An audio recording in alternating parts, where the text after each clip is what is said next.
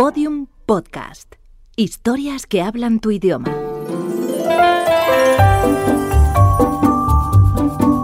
Historias de medianoche. Chicho Ibáñez Serrador.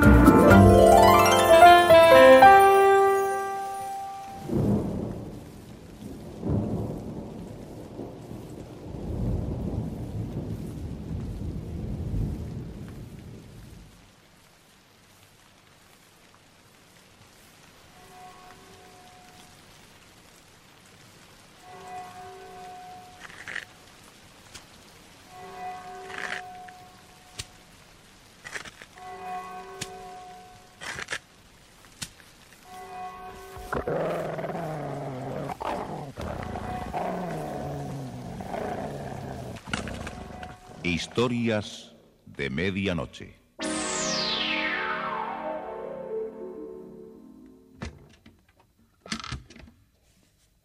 Buenas noches. La cadena SER les invita desde este momento a entrar en la biblioteca del suspense. Adelante. Nos está esperando Narciso Ibáñez Serrador.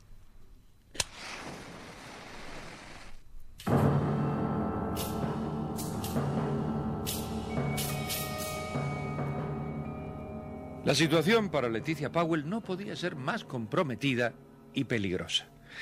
El desagradable individuo a quien Leticia le había comprado la casa había aparecido inesperadamente por la noche y su actitud era amenazante. Para todos los del pueblo, yo estoy ahora lejos de Blanford. Incluso muchos me han visto tomar el autobús del norte de las tres de la tarde. Lo que nadie sospecha es que me bajé en Sherborne y regresé por el otro lado del lago. Llegué al anochecer y vine directamente a su casa. ¿Y qué, qué es lo que desea? Decirle que ha colmado mi paciencia. Voy a terminar con usted. No puede negar que se lo advertí. Yo. yo no le he hecho nada. Váyase ahora mismo. ¿Cree que vine aquí para desearle buenas noches? Salga de mi casa, señor Birk. No quiero seguir hablando con usted. ¿Por qué no me dice qué es lo que encontró? No sé a qué se refiere. Usted encontró algo que puede perjudicarme. Señor Birk, ¿por qué mató a su esposa? Eso es asunto mío. Entonces, ¿es cierto que la mató? Sí.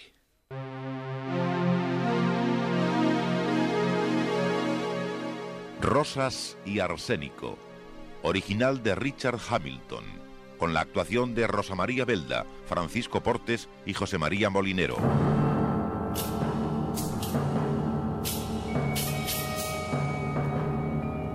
Aquella mirada fría como, como de pez muerto se clavó en los ojos de Leticia mientras decía... Sí, maté a Doris. Pero nadie puede probarlo, solamente tú. Parece que encontraste una prueba que me condena. Dime qué puñeta es y dámelo. ¿Una carta de Doris diciendo que estoy preparando su muerte? ¿Alguna mancha de sangre en la alfombra? Entienda que no tengo nada que pueda perjudicarle.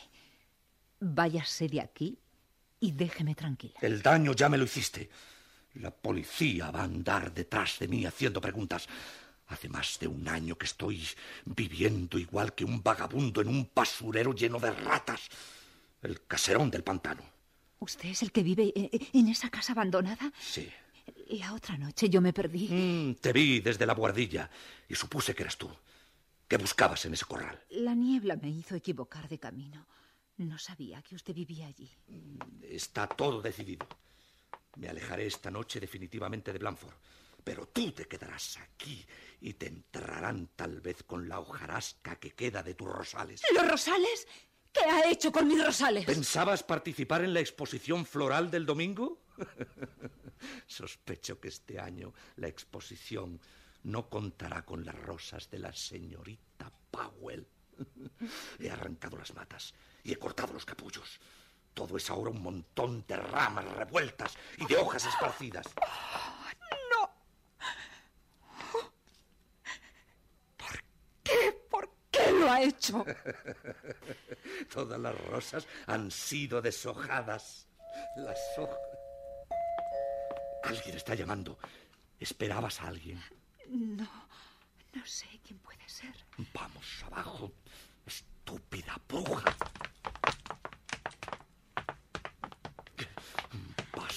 Quien sea. Yo estaré detrás de la puerta con mi revólver apuntando tu cabeza. Un solo gesto, una simple señal que hagas y te incrusto una bala. ¡Aprisa! ¡Aprisa! No te quedes en el rellano y termina de bajar. ¡Rápido! ¡Rápido! Y no, no abras esa puerta con cara de sacrificada. Sonríe, sonríe así. Ay, esas mejillas pálidas. Restrégatelas con las manos. Rápido. Eh, eh, sécate las lágrimas. Y no pongas esa cara de murciélago. Sin gritar. Sin gritar. Serpiente. Abre la puerta ahora. Y mucho cuidado. Buenas noches, señorita Powell. Apuesto que no esperaba mi visita. Es Michi. Eh, Sí, el cartero. El cartero en persona. ¿A qué no sospecha a qué he venido? Pues a traerle una postal. ¿Una postal? Eh, Sí, llegó en el autobús de Dorchester. Eh, Como es la primera correspondencia que recibe, vine esta noche para darle una sorpresa. Gracias, Smichi. Eh, ¿Se ha sentido usted mal? Noto que su cara está como con fiebre. Estoy muy cansada. Necesito descansar. Eso es todo. Parece que la postal es de su hermano. No pude menos que echarle un vistazo. Sí, es de Arthur. Me anuncia su visita. Quiero pedirle un favor. ¿Me permitiría entrar para hacer una llamada telefónica? Quiero hablar con Sally, que le dije Oh, que... no, no, no, no puede. ¿No puedo? Es decir, esta tarde se cortó la línea telefónica. No, no funciona. Lo siento, Smichi. Bueno, si quiere puedo avisar a la central. Sí, digo no. eh, Ya, ya avisaré mañana. Desde la farmacia podría verificar la llamada y reclamar la reparación. No, no, no, no se moleste usted, Smichi. No. Bien, la dejo, señorita Powell. Tal vez hice mal en traerle la postal. Ahora veo que le ha causado más tristeza que alegría. Eh, eh, No, no, no, no, Smichi, hizo usted bien. Es que. eh, Es que estoy medio dormida. Bien, comprendo. Hacía tiempo que su hermano no le escribía. Sí, desde que se fue a Dorchester. ¿Desea algo del autoservicio? Mañana podría traérselo cuando pase hacia la granja del puente. Mañana. No, no, no, no, no. No necesito nada para mañana. Buenas noches, señorita Powell. Muchas gracias, Smichi.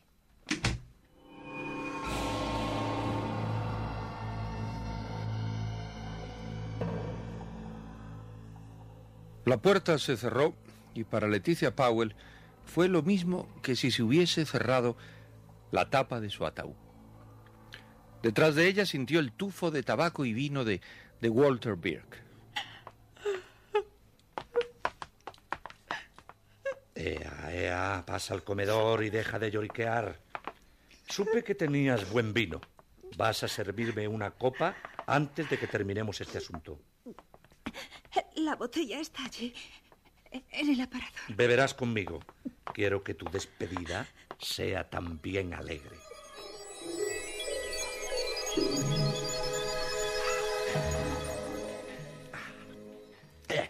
Sí. Bueno, creo que he hablado suficiente. Y tú apenas has abierto la boca. Eh, ¿Sabes? Hay momentos en que me recuerdas a Doris. Ella no era del todo mala conmigo. Eh, Me gustaba más cuando estaba silenciosa que cuando comenzaba a hablar. Así como tú estás ahora, con tus mejillas húmedas de lágrimas y con la voz comprimida. Doris también se sentía triste, entonces era cuando la deseaba. La he echado de menos durante todo este tiempo. ¿No crees que podrías hacer algo más para ser igual a ella? ¿Qué quiere insinuar? Podrías sentirte halagada que me interese por ti en tus últimos momentos. Eh, te dije que me recordabas a Doris y si eres amable, incluso, incluso, podría dejarte vivir. Máteme si quiere. Lo prefiero mil veces. Es- escúchame, escúchame, estúpida lechuza. Te estoy haciendo un favor. No te acerques, Walter Birk. Con- esto puedo partirte la cara. Vaya, de modo que crees que con esa pala en tus manos vas a evitar que te pegue un tiro. Estás borracho. Y lo mejor que puedes hacer es marcharte de aquí. Antes te chamuscaré en la cara con mi... Leticia había golpeado con la pala la lámpara del comedor que se desplomó sobre la mesa dejando todo en tinieblas. ¡Hijo de perra! ¿Te has atrevido? No podrás salir de la casa. Estamos a oscuras, pero tengo la puerta a mis espaldas y en cuanto te muevas dispararé. Sé, sé dónde estás, Dory, y estoy adivinando que intentas acercarte a mí. Pobre Doris, eres una pequeña serpiente sin suerte. Y te has movido ahora, te he visto. No des un paso más. Te lo dije muchas veces, te mataré y nadie sabrá dónde estás. Te enterraré en un lugar secreto, mi querida Doris. Ahora ya te veo nítidamente. Hasta el infierno. El fogonazo de la pistola y al mismo tiempo la puerta abriéndose con fuerza. ¡No te muevas, Bill! ¡Cogedme de los brazos! Señorita Powell, ¿dónde está usted? ¡Suelta la pistola! ¡Estúpido! ¡Que me rompéis el brazo! Inspector, ilumine con la linterna aquí. La señorita Powell está en el suelo. ¿Está herida? No lo sé, está aquí al pie de la escalera, desmayada.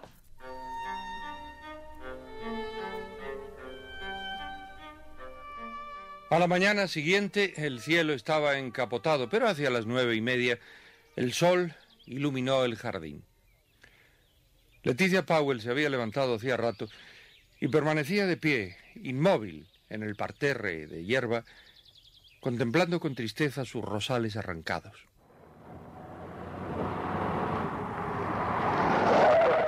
Un viejo automóvil se detuvo al otro lado de la cerca de madera.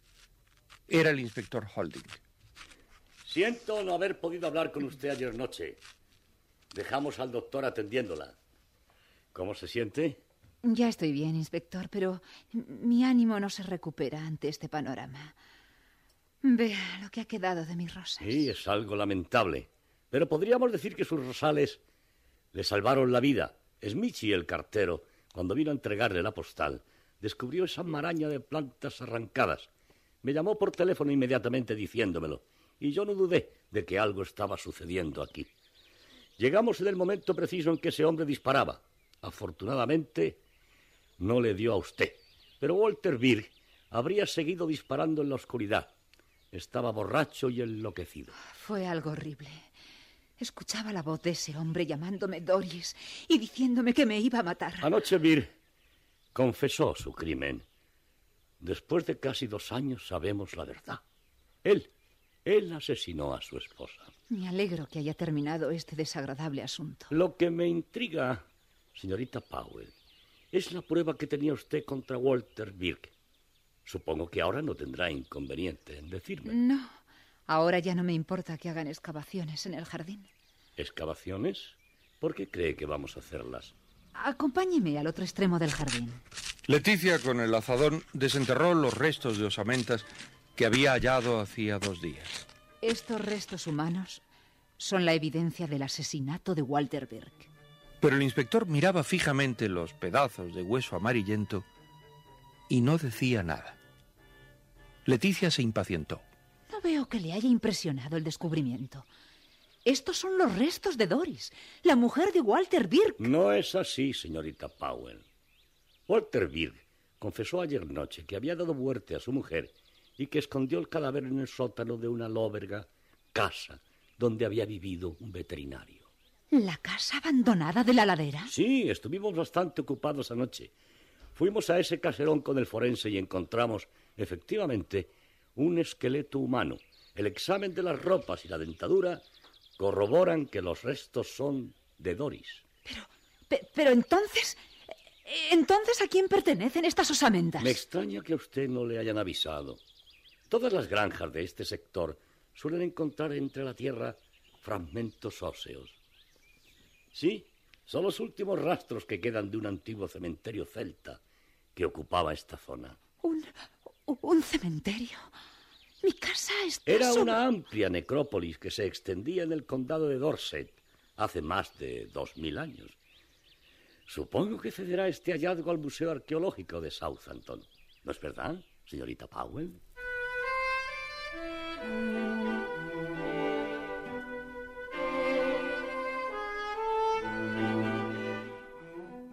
Leticia Powell no se había recuperado de las emociones que había sufrido cuando, eh, cinco días más tarde, en, el Hotel Avon, eh, Sarah Calvert la llamó a su habitación. La señora Calvert se hallaba en su cama, aquejada de un fuerte resfriado. Hablaron algunos minutos de todo lo que le había ocurrido a Letty y, y después la anciana dijo, Yo soy lo que llaman una vieja con dinero. Tengo una sobrina en Escocia que algo tendrá que heredar, porque al fin y al cabo no deja de ser familia, aunque yo le importo tres cominos. Pero quiero que sepas desde ahora que me he cuidado de ti en este aspecto. ¿De mí? Sí, en mi testamento. Tú has sido más que una camarera cariñosa, una buena amiga, y te estoy muy agradecida. Cuando yo muera podré dejar este lugar y hacer lo que te dé la gana tú y tu hermano. Oh, señora Calvert, oh, usted no tenía necesidad de hacer eso. Ah, pero quiero hacerlo y lo hago con gusto. Mira, nunca creí que mis acciones y bonos pudieran subir tanto de valor. Desde la muerte de mi esposo el dinero no ha hecho otra cosa que aumentar más y más. Ha servido en una mínima parte para mis gastos y ahora quiero que sirva para hacerte feliz. Señora ¿qué, qué- qué le ocurre? ¿Un poquito de agua? Es la cabeza. Siento a veces vaídos, pero me está pasando ahora. No tengo para mucho tiempo más, hija, lo presiento. Sueño mucho con mi madre y la veo con un vestido blanco largo de encaje y en sus brazos muchas flores. ¿Tú crees en los sueños, Leticia? No lo sé, señora Calvert. Tal vez todo eso que usted me ha dicho sea también un sueño. No, no, eso es cierto. Muy pronto tendrás en tus manos una pequeña fortunita que te librará de tu esclavitud al trabajo. Serás feliz, Leticia. Podrás vivir la vida como siempre la soñaste. Yo. Yo ya viví la mía y. Y también fui muy feliz.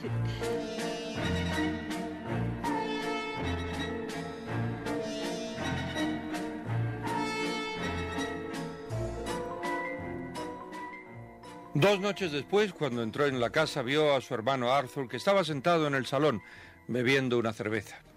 Arthur, ¿cuándo llegaste? En el autobús de las 10. No creí oportuno ir a molestarte al hotel y preferí venir aquí. ¿Cómo pudiste entrar? Cuando estaba en Dorchester, apareció en mis bolsillos una llave de la puerta de la cocina. ¿No es gracioso? Eh, Arthur, Arthur, si vieras cómo he necesitado tu presencia aquí estos días. Te esperaba el próximo domingo. En tu postal así me lo anunciabas. Mis planes se adelantaron. Ya no aguantaba ese frío de las noches. Dorchester es muy húmedo. Está a menos de 35 millas de la costa. Pues sí, Leticia Powell le contó a su hermano los desagradables sucesos ocurridos hacía algo más de una semana y después preparó una rápida cena que sirvió en el comedor. De modo que te peleaste con el señor Basemore. Al demonio el señor Batemore. Ya estaba harto de oler a gasolina todo el día y la noche. Libraba los martes y me tocaba hacer el turno los domingos. Y por otra parte, el sueldo que me daba ese avaro no tenía ninguna perspectiva. Prefiero buscar trabajo aquí, en Blandford. Recuerda lo que dijo papá de Blandford. Sí, sí, hermanita. Que aquí no iba a tener nada interesante. Y que te fueras a Southampton. Esa es una gran ciudad. Quiero probar aquí. Y si no encuentro nada, me iré a Bristol. Me han dicho que hay más posibilidades en Bristol. Arthur, tengo algo que decir. Ya, ya conozco tus monsergas. Que aquí en Bradford no debo ir a casa de Freddy Roberts porque es un prostíbulo. Y tampoco la sala de juego de Mario. Por favor, Arthur, escúchame, ¿quieres? Bueno, di lo que te plazca. Pero no voy a hacerte caso. Siempre sales con lo mismo. Que no debo beber tanta cerveza. Eh, Tengo 26 años y sé lo que tengo que hacer. En cambio tú, sigues soltera, trabajando en los comedores de un hotel. Ya no eres ninguna jovencita, Leticia. Te va a ser difícil encontrar ahora un marido con dinero. Bonito panorama te espera haciendo de camarera en este pueblo y, y sin una libra en el banco. Estoy esperando que termines para decirte algo importante. ¿Puedo hablar? Sí, habla, habla. Para mí lo que digas me entrará por este oído y me saldrá por el otro. De acuerdo, seré muy breve. Eh, Tienes que saber que una antigua cliente del hotel, la señora Sara Calver, que figuró en su testamento como segunda beneficiaria de sus bienes. Compartiré su fortuna con una sobrina que tiene en Escocia. Arthur lentamente se puso en pie. Su cara parecía una máscara de cera. Su cuerpo estaba levemente inclinado, apoyando sus dedos en la mesa, y miraba a Leticia mientras sus párpados se entrecerraban. ¿Qué? ¿Qué has dicho, hermanita? Es un cuento de hadas. Mm, parece que te ha interesado el asunto. ¿Cuánto? ¿A cuánto asciende la herencia? No lo sé. Hay una serie de historias acerca de esta anciana. Su marido era uno de los socios principales de unas manufacturas de hilandería y lana. El señor Mackintosh del Banco de Dorset me dijo que el tercio de esas acciones deben tener un valor actual de más de medio millón de libras. ¡Cristo! ¡Ay, Arthur! Arthur, vamos a ser ricos, no lo dudes. ¿Qué edad tiene la vieja? 86 años. ¿Y, ¿y por qué te ha nombrado heredera? Pues porque... Ah, ya sé. Porque ya no sabe lo que hace. ya no se entera de lo que pasa a su alrededor. Y tú la has engatusado. Te equivocas. Me ha cogido un gran cariño, eso es todo. Y está algo delicada de salud. Pues si se muriera pronto, pongamos en dos a cuatro meses, aún me daría tiempo a hacer un par de negocios que tengo en perspectiva. Un tipo de Dorchester me propuso algo extraordinario. Con solamente 25.000 libras. Se podría... Por favor, Arthur, nada de histerismos. Todo llegará a su hora y entonces no haremos ninguna locura con el dinero. Eh, Sí, sí, claro, evidente. No es que desee ningún mal a tu benefactora, pero eh, si realmente está enferma, como tú dices... No quiero pensar en nada ahora. Me basta tener la seguridad de que algún día... Sí, algún día y, y cuanto antes mejor. no es cierto. Dices que tiene 86 años y, y está delicada. No, no puede durar mucho. Hermana, ya sabía yo que tú valías mucho.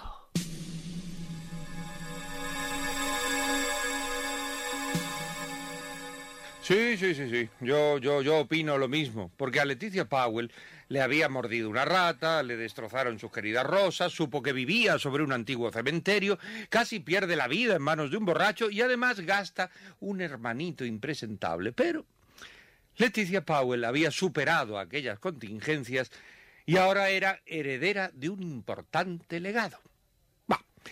Mañana, mañana sabremos cómo, eh, cómo termina esta historia de una mujer afortunada.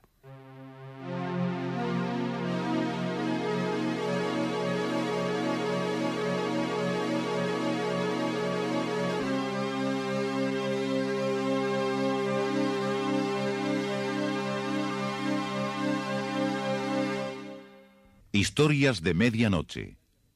Diariamente de lunes a viernes por la cadena Ser, una selección de relatos con los componentes del suspense y del humor negro presentados por Narciso e Ibáñez Serrador. Y si usted pasando el rastrillo por su jardín encuentra unos huesos, por favor, no se complique la vida. No vaya a cedérselos al Museo Arqueológico, ni tampoco los lleve a la policía. No, no, no, no, no. Mírese al espejo y tome una decisión. O se los da a su perro o se hace un caldito. Hasta mañana. Historias de medianoche, con mucho suspense. Síguenos en Twitter, arroba podiumpodcast y en facebook.com barra podiumpodcast.